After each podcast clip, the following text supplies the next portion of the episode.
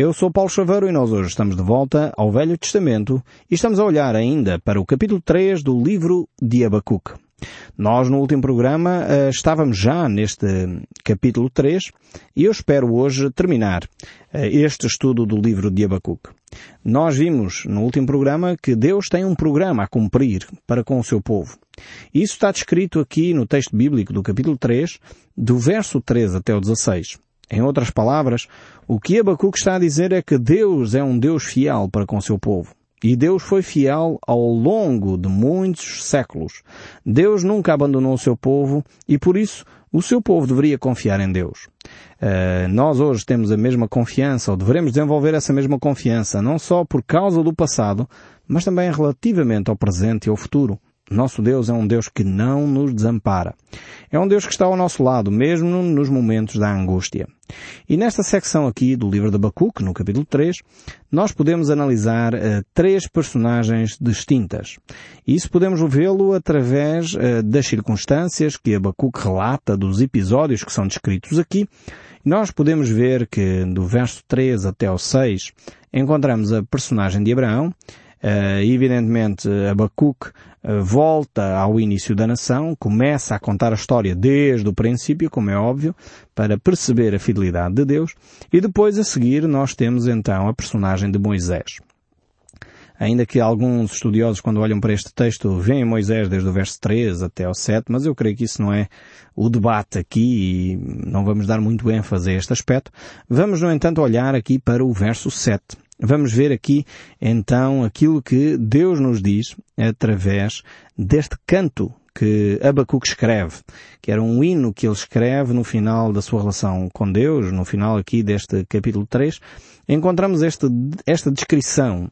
Abacuque começa com um lamento, começa com lágrimas e ele termina com um canto, termina com alegria, termina com regozijo, porque efetivamente Deus respondeu às suas orações.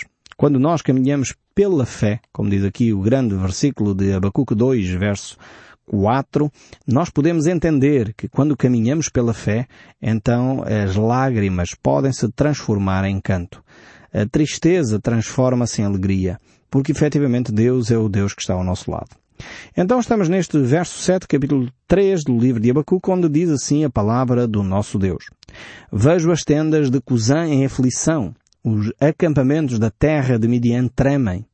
Acaso é contra os rios, Senhor, que estás irado? É contra os ribeiros que a tua ira, ou contra o mar o teu furor, já que andas montado nos teus cavalos, nos teus carros de vitória? Aqui claramente Abacuque faz esta referência uh, à passagem do Mar Vermelho e de Josué à passagem do Rio Jordão. Ele mostra que o problema de Deus nunca foi a natureza. O problema de Deus não é a travessia do Mar Vermelho, não é a passagem do Rio Jordão, não é os animais do campo. O problema de Deus, efetivamente, é o coração do homem. Sempre foi o coração do homem. Desde o Jardim do Éden até aos nossos dias, o coração do homem é um coração que se tem afastado de Deus.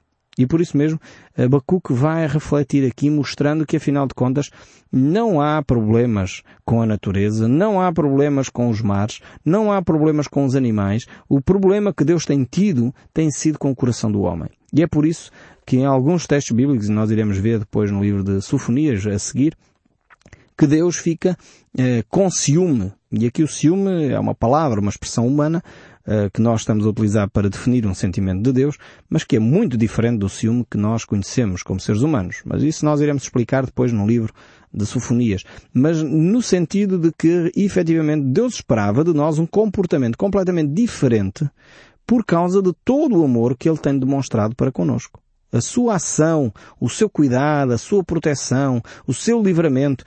Ele esperava que nós, no mínimo, fôssemos reconhecidos para com ele. E é por isso que ele aqui uh, descreve de uma forma tão interessante esta reflexão. Será que o problema de Deus é o mar? Será que o problema de Deus é, é os rios? De forma alguma. E, e o problema mantém-se centrado no coração do homem. Depois o verso seguinte continua, tiras a descoberto o teu arco e farta está a tua aljava de flechas. Tu fendes a terra com rios. Então temos aqui esta promessa de Deus de proteção que é cumprida. Deus cumpre a sua promessa de proteger o seu povo, de guardar, de estar ao seu lado, de fazer o seu povo prosperar. Aqui por isso esta ideia, tu fendes a terra com rios, ou seja, mesmo aquela terra que é seca, estéril, mesmo aquela terra que é desértica, Deus pode abrir novos rios de água, Deus pode efetivamente abrir novas fontes. Eh, e aqui certamente uma referência àquele momento em que o povo está sedento eh, e Moisés clama a Deus e Deus pede para, uh, para fender a rocha, para Moisés tocar com a vara na rocha, ele toca e ali brota uma nascente.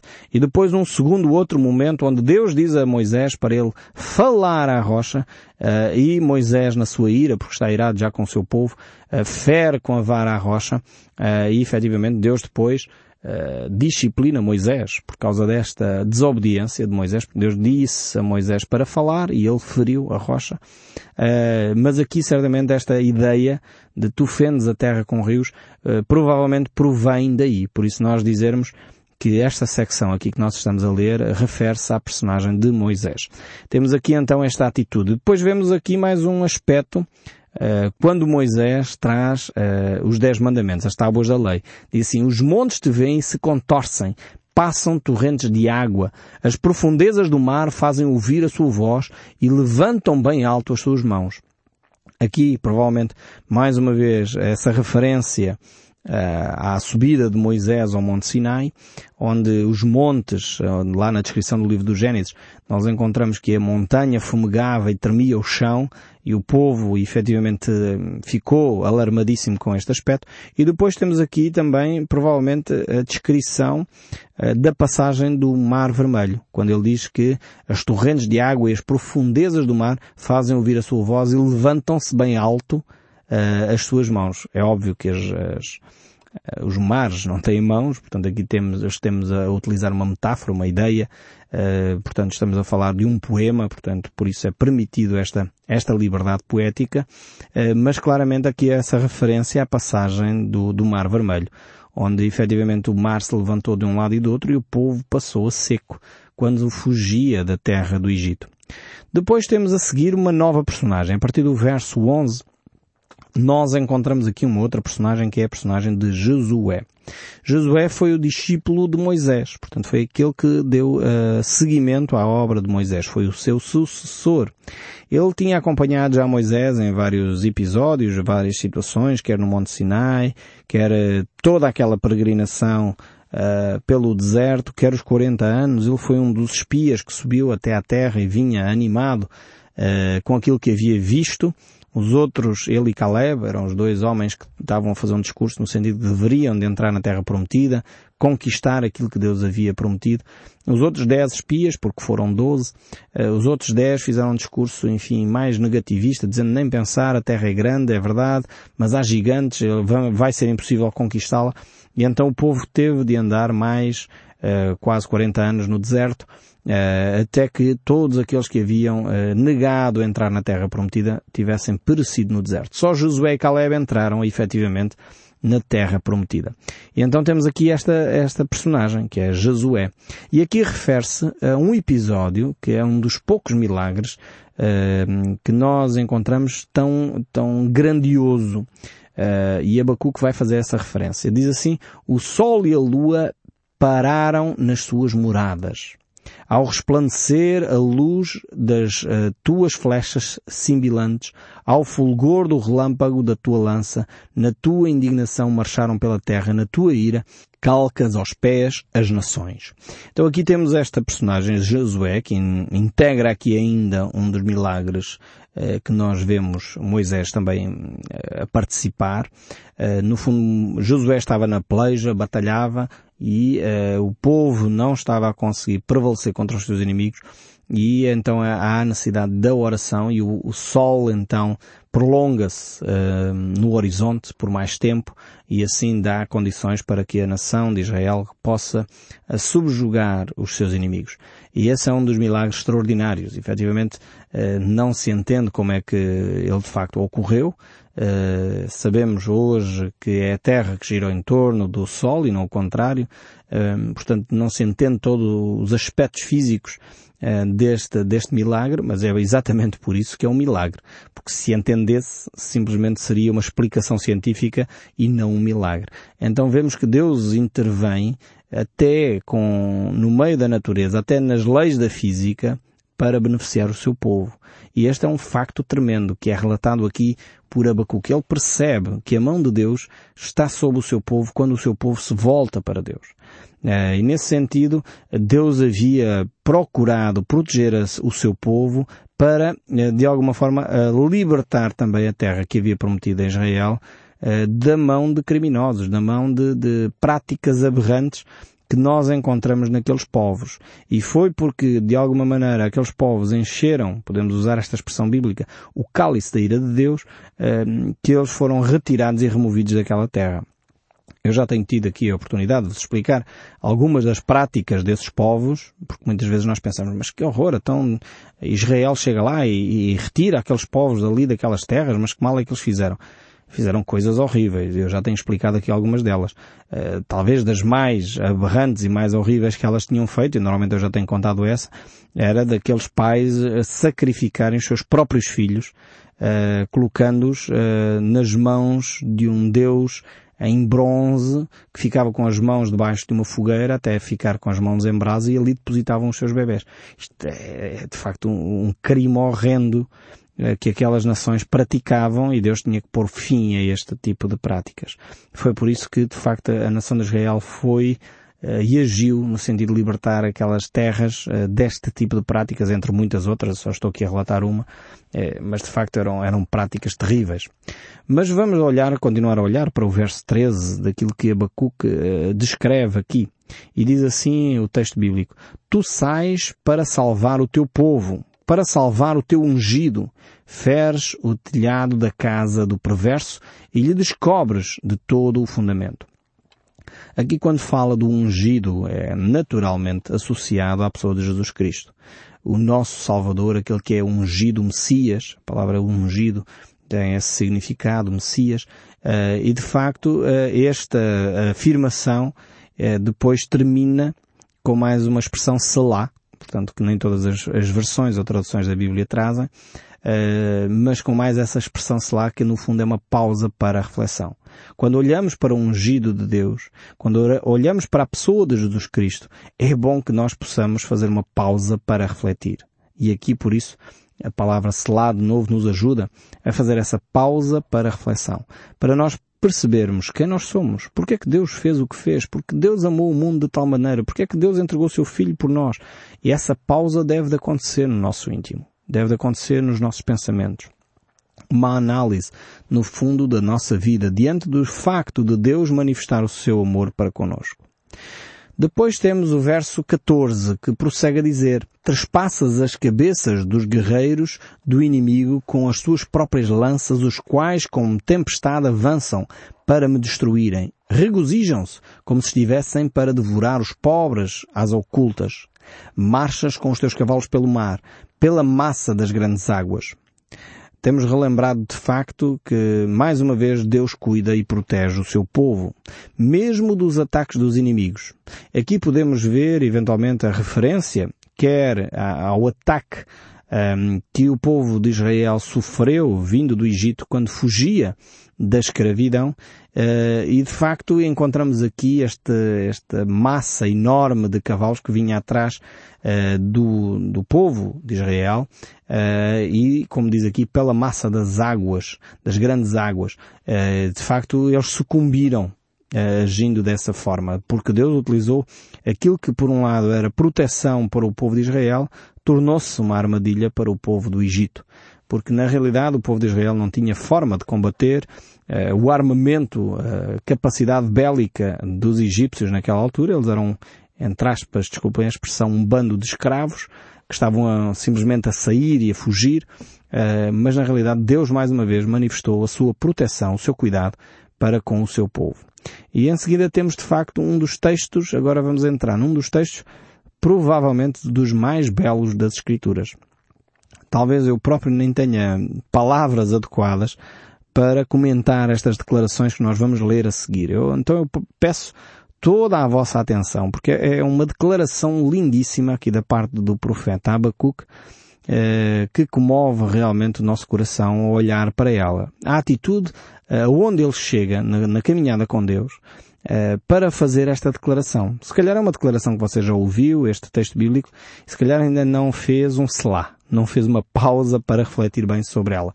Mas eu gostava de desafiá-lo a refletir um pouquinho sobre este texto bíblico tão lindo. Diz assim, ouviu e o meu íntimo se comoveu à sua voz. Tremeram os meus lábios. Entrou a podridão nos meus ossos. E os meus joelhos me vacilaram, pois em silêncio devo esperar o dia da angústia que virá contra o povo que nos acomete.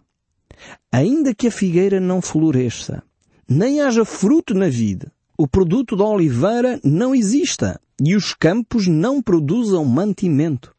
As ovelhas sejam arrebatadas do aprisco e nos currais não haja gado. Todavia, esta palavra aqui faz toda a diferença. Agora Abacuque vai mudar o seu discurso. Todavia, apesar do que eu acabei de dizer, eu me alegro no Senhor.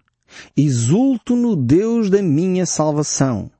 O Senhor Deus é a minha fortaleza e faz os meus pés como os da corça e me faz andar alterneiramente ao mestre do canto para instrumento de cordas. Vejamos aqui este texto bíblico tão lindo. O, o, profeta Abacuque está a olhar para as circunstâncias. Depois dele ter feito as perguntas mais difíceis, estou a recapitular. Ele fez aquelas perguntas difíceis a Deus. Ele uh, ficou a aguardar a resposta de Deus.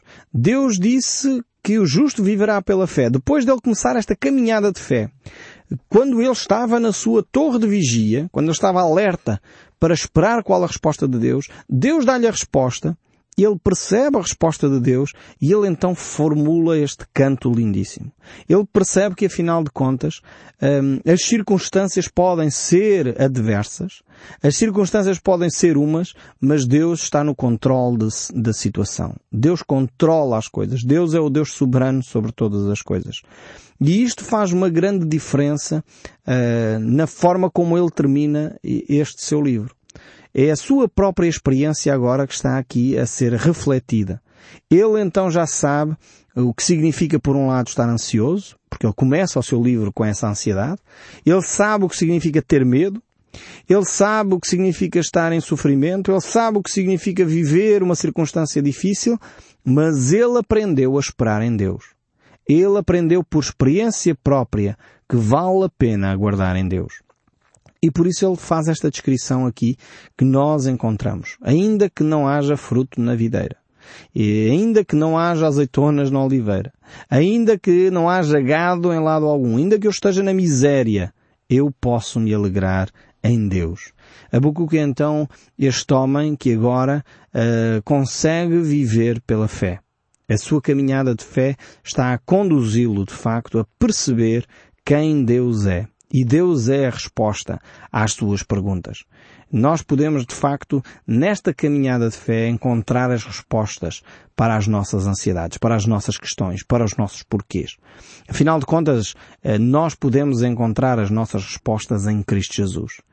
É exatamente isso que o apóstolo Paulo nos diz quando ele escreve a segunda carta aos Coríntios, no capítulo 3, o verso 18, ele diz, e a todos nós, com o rosto desvendado, contemplando como por espelho a glória do Senhor, somos transformados de glória em glória, na sua própria imagem, como pelo Senhor, o Espírito. Vemos aqui que o propósito de Deus para cada um de nós não é só nós nos tornarmos melhores pessoas, o propósito de Deus para a humanidade é nós nos tornarmos à semelhança, à imagem do seu Filho Jesus Cristo. É por isso que o apóstolo Paulo ainda também no livro de primeira, agora no livro de 1 Coríntios, no capítulo 15, o verso 47 em diante, ele diz, o primeiro homem formado da terra é terreno, o segundo homem é do céu. Como foi o primeiro homem, o terreno, tais são também os demais homens terrenos. E como é o homem celestial, tais também os celestiais. E assim como trouxemos a imagem do que é terreno, devemos também uh, trazer a imagem do celestial. Isto afirmo, irmãos, que a carne e o sangue não podem herdar o reino de Deus, nem a corrupção herdar a incorrupção. Deus fez-nos homens, uh, mas com um propósito não só de nós permanecermos como homens, mas de nos tornarmos, nos transformarmos à imagem do seu amado Filho Jesus Cristo. E no fundo, eh, é esse o trabalho que Deus quer realizar em nós. E foi o que Deus fez com Abacuque. Ele conduziu nessa caminhada da fé para que ele pudesse entender que Deus está a trabalhar na humanidade, não só no povo de Judá, está a trabalhar com os babilónicos, está a trabalhar com os assírios, estava a trabalhar com os líbios, estava a trabalhar com os portugueses, está a trabalhar com os espanhóis, está a trabalhar com, com os angolanos, com os moçambicanos, com os marroquinos, e coloque lá o país que você desejar. Deus está a trabalhar. Deus é um Deus que age no sentido de querer formar em nós a imagem do seu amado Filho Jesus Cristo. Um caráter que é manso e humilde de coração. Um caráter que nos conduz a uma atitude de respeito pelo próximo, amor ao próximo e amor a Deus acima de todas as coisas. Agora, essa imagem que Deus está a formar em nós nem sempre é perceptível, nem sempre é, é visível uh, de momento. Se calhar você olha ao seu redor e os cristãos que você tem como referência, você pensa, bem, ainda estão muito longe de se tornarem a imagem de Cristo. Agora Deus olha para nós de uma forma diferente. Conta-se a história, e talvez contando esta pequena história nos ajuda a refletir sobre isso. Conta-se a história de que quando Miguel Ângelo, aquele grande artista do Renascimento, uh, ia a passar numa, numa rua, ele encontrou uma pedra tosca, assim meio suja lá no, à beira da rua. E ele volta-se para o seu empregado e diz, ah, leva-me esta pedra para o ateliê. O, o, seu empregado, enfim, muito, enfim, admirado, perguntou, mas, mas patrão, para que é que vamos levar uma pedra tosca, horrível, toda suja? Para que é que isto serve? Um calhau imenso aqui, não, só vai dar trabalho carregar isto para lá para o ateliê. Uh, e de facto o Miguel Ângelo insistiu com o seu empregado para que ele levasse aquela pedra e ele levou, levou para o ateliê. Passado algumas semanas, uh, o empregado, quando chega ao ateliê de, do, do seu patrão, fica admiradíssimo, porque naquela naquela pedra tosca ele não via mais nada do que um monte de pedra, um, calhau imenso, mas Miguel Ângelo conseguiu esculpir um anjo lindíssimo, uh, como é característico de, das obras de arte de Miguel Ângelo. E, e, no final, eh, Deus faz o mesmo connosco. Às vezes nós olhamos para o redor e só vemos, uh, enfim, uma pedra tosca, mal trabalhada, enfim, bem disforme, sem qualquer utilidade. Mas Deus, quando olha para nós, ele vê essa obra de arte que está a ser esculpida. E está a ser esculpida pelas circunstâncias, pelas dificuldades da vida. E Deus continua a ser esse que trabalha e não desiste de nós.